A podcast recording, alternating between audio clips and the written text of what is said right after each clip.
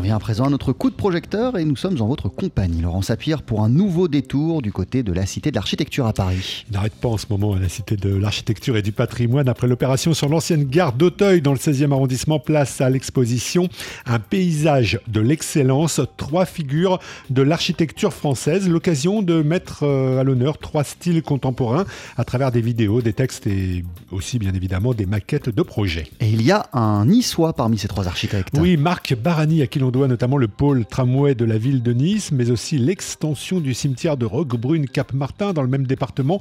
Marc Barani qui a vraiment un parcours particulier d'après Francis Rambert, le commissaire de l'exposition. Lui, il a une toute autre histoire parce que c'est quelqu'un qui vient, euh, j'allais dire, de l'Himalaya. Il s'est intéressé à l'anthropologie en allant vivre là-bas. Et c'est quelqu'un qui a été élevé à Nice, euh, ou en, tout cas dans ce, dans ce paysage-là, euh, paysage méditerranéen. Donc le rapport à la topographie est très très important. Donc tout ce qu'il fait est toujours en relation extrêmement forte avec le paysage, voire crée un paysage. Du Népal à Nice, donc. Du Népal à Nice, oui, exactement. Et, ça, c'est une belle histoire, ce qui veut dire qu'il y a toujours du relief. Il y a toujours du relief, et puis il y a cette quête un peu métaphysique de, la Méditerranée.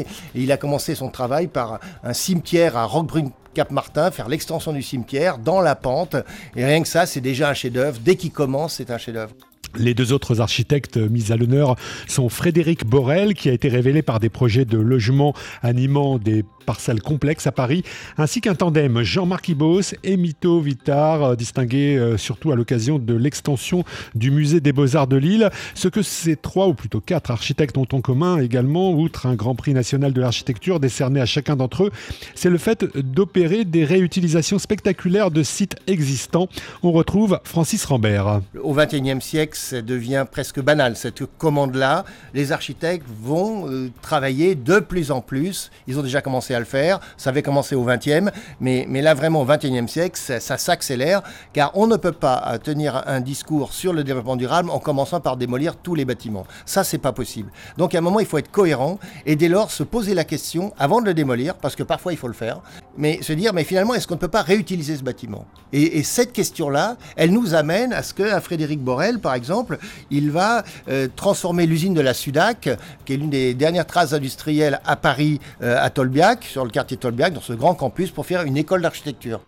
Notre niçois d'origine, Marc Barani, a transformé lui un ancien centre de tripostal en palais des congrès à Nancy, tandis que l'équipe Ibos Vitar a métamorphosé un silo à grains en médiathèque à Strasbourg. À noter aussi que les trois architectes mis en valeur se sont associés à des artistes dans cette exposition, parmi eux le romancier et plasticien Alain Flécher ainsi que le documentariste Richard Coppens. Un paysage de l'excellence, trois figures de l'architecture française, c'est à voir jusqu'au jusqu'au 16 septembre euh, à la Cité de l'Architecture, c'est à Paris évidemment au Palais de Chaillot. Merci beaucoup Laurent Sapir.